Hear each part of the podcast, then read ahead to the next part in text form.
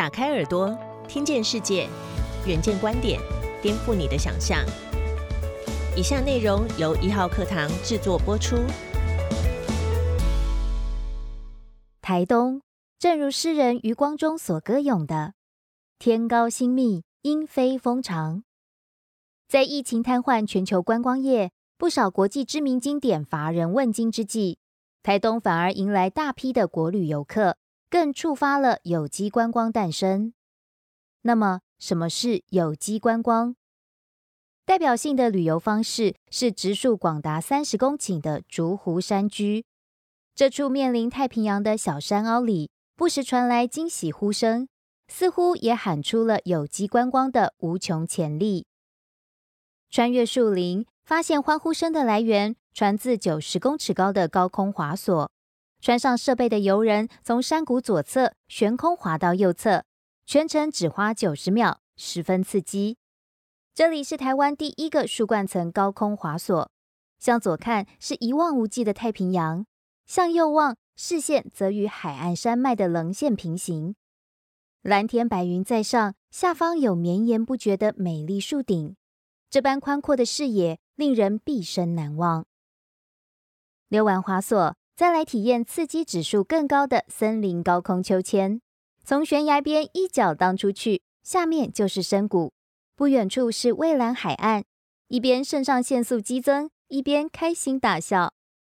运动后该来点静态休闲，走到木造露台上，纵览漂亮的东海岸美景，品尝附近小农栽种的柿饼与芭蕉果干，搭配土肉桂。野牡丹、枇杷花、山苦瓜等合泡的复方茶饮，让刚刚很嗨的心情平静下来。这样有机的行程，让你站离永不断电的地方，从网络世界的沉迷中抽离，转而深入大自然，体验地方生态。这也是竹湖山居老板赖金田与山寨夫人徐美菊的衷心想望。协助经营的友人，福山农庄创办人杨正宏说：“在台湾找不到这种民宿，竹湖山居只有三间房，周围却种了三万棵树，等于每间房被一万棵树包围。如果没有赖金田长达十六年的种树成痴，竹湖山居不会给人这样的震撼。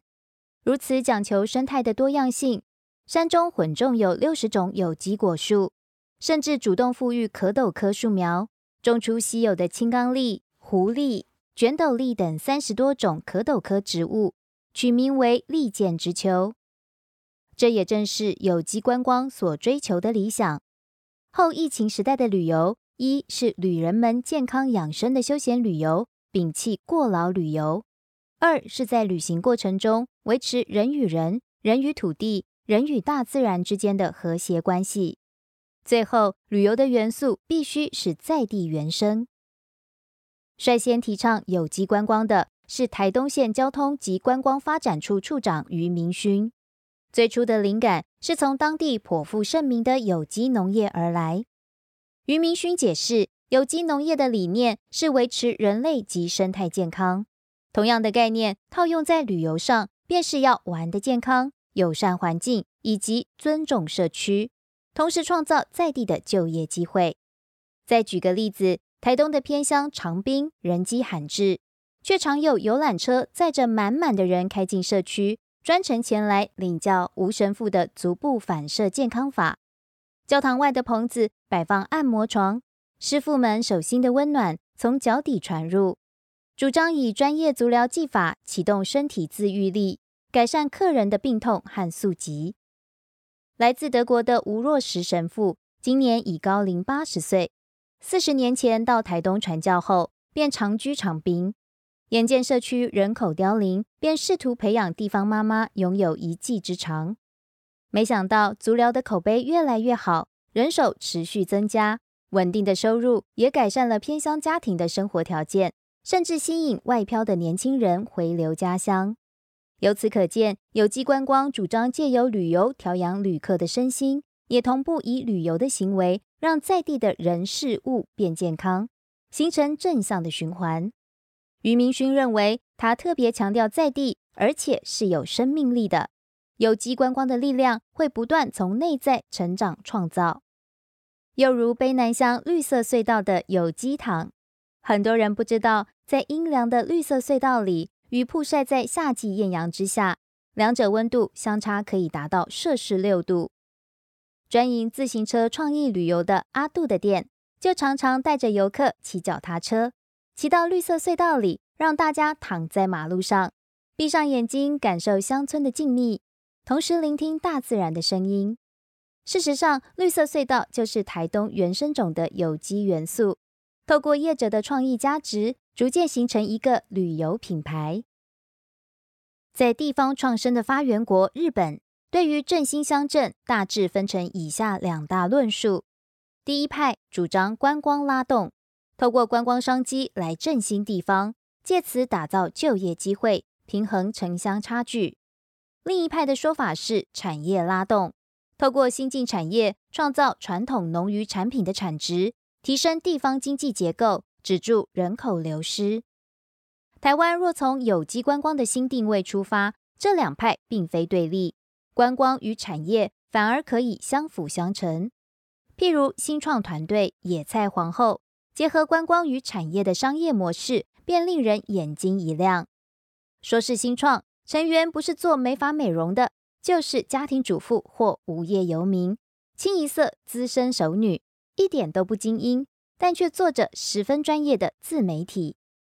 这群姐妹创业的缘起。是做了三十年美发师的原住民小静一次重大的发现：原来大部分的人头皮都有发炎的状况。他回到远离已久的部落，向耆老请教。先人的经验是采集野菜来洗发，很少有发炎或头皮屑。于是他便纠集一群部落女性和城市友人共同创业，从野菜中提炼出纯露来制作手工皂，只是其中一个营业项目。他们发现了野菜的好，决定大举推广野菜。选择在每周三实地走进一个部落旅行，并且现场网络直播一小时推广。直播主凌晨美山活力十足的介绍部落的野菜与饮食文化，口白逗趣，吸引不少网民收看。还采访采集野菜的伊娜和 Faki，也就是原住民语的女性长辈和男性长辈，诉说着他们的人生故事。传达部落独有的生活态度。从二零一九年十一月正式上线，走进南回县、纵谷县及东海岸，短短八个月，走访了三十多个部落，做了将近一百场直播。除了直播，他们还顺便带货，线上销售野菜香及野菜皂，吸引众多粉丝采购。帮忙采野菜的部落长者，意外成为产品代言人，赚到额外收入。凌晨美山说：“我们未来希望重新打开台东的生活方式。他与团队下一阶段的进度条，希望是天天有线上直播。周一介绍台东一百五十个不能不去的部落旅游，周二举办不插电音乐会，周四做野菜料理，周五讲原住民工艺，周六推野菜保养品，展开部落创生的系列节目。”台东县副县长王志辉表示。我们要发掘地方的与众不同，让人愿意一来再来。地方政府看待疫后观光的态度，不再以到访人潮为施政 KPI，在大众旅游之外，还想打造可能也许只有一两千人的分众旅游。以台东为例，国际热气球嘉年华、池上秋收艺术节等大型活动已经广为人知，持续维持热度跟创意即可。未来策略是如何让台东的有机元素三百六十五天都能被看到，发展在地旅游的品牌特色。县政府在二零二零年试推台东最美星空音乐会系列，主打台东无光害、空气品质好，还有满天星斗，让人可以徜徉在银河之下，在三万年前的八仙洞遗址，聆听台北爱乐交响乐团的悠扬演奏。如此奢侈的情景。吸引不少人从台北、高雄特别赶来。王志辉认为，旅游体验不能再 Me Too，经营分众旅游的话，人潮不会像热气球节一样涌入三百七十五万人，但这些游客愿意一来再来，造访季节也能均匀分散到各个月，让众多部落或社区都能参与分享利润。王志辉强调，有机观光不是走马看花。而是创造有温度、有记忆、有情感的旅游体验。决定旅客是否成行的，不是价钱，而是内容。事实上，有机观光也代表台湾旅游势在必行的升级动作。总有一天，国境会解封。当国际旅游解禁，届时国人还会不会再风靡岛内观光？这一切端看国内旅游的品质是否具备永续经营的竞争力。更多相关报道及精彩内容，请参阅《远见》杂志。